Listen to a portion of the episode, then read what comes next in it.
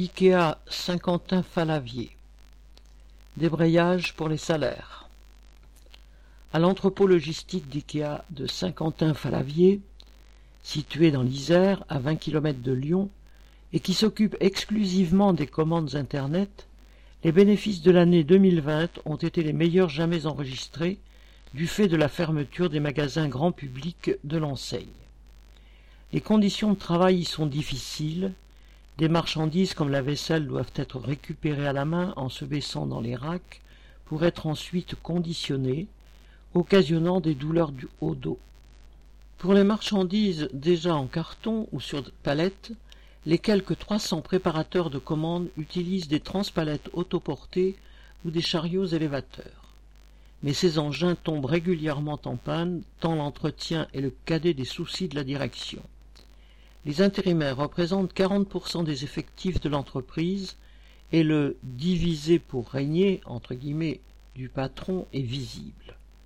Les CDI et CDD ont un gilet jaune pour le travail, les intérimaires un gilet orange et les stagiaires un gilet bleu. Les salaires sont à 1200 euros et seuls ceux qui travaillent la nuit peuvent espérer toucher 1800 euros.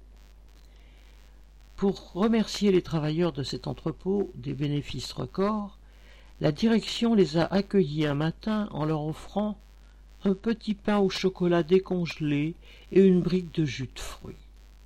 Un tel mépris n'a pas rempli les estomacs, mais a bien nourri la colère. Vendredi 28 mai, une centaine de travailleurs ont débrayé toute la journée à l'appel d'une intersyndicale FO CFDT Sud CGC pour réclamer une prime de 1000 euros, des augmentations de salaire ainsi que l'embauche des intérimaires. Les grévistes dénonçaient surtout l'attitude de la direction. On n'est pas des chiens, disait-il. Une cinquantaine de grévistes se sont rassemblés devant l'entrepôt dans une ambiance fraternelle autour d'un barbecue, tandis que des cadres inquiets tournaient autour, ne s'attendant visiblement pas à un tel débrayage. Pour l'instant, le patron n'a pas répondu aux revendications, mais a déjà dû changer de ton face à des travailleurs qui ont relevé la tête. L'idée qu'il faudra de nouveau débrayer fait son chemin, s'appuyant notamment sur l'exemple des travailleurs de FM Logistique de Gennevilliers dans la région parisienne, sous-traitants d'IKEA. Après une semaine de grève, en mars dernier, ceux-ci ont obtenu des augmentations de salaire et une prime de gazole. Pas sûr donc que le patron en ait fini avec la contestation. Correspondant Hello.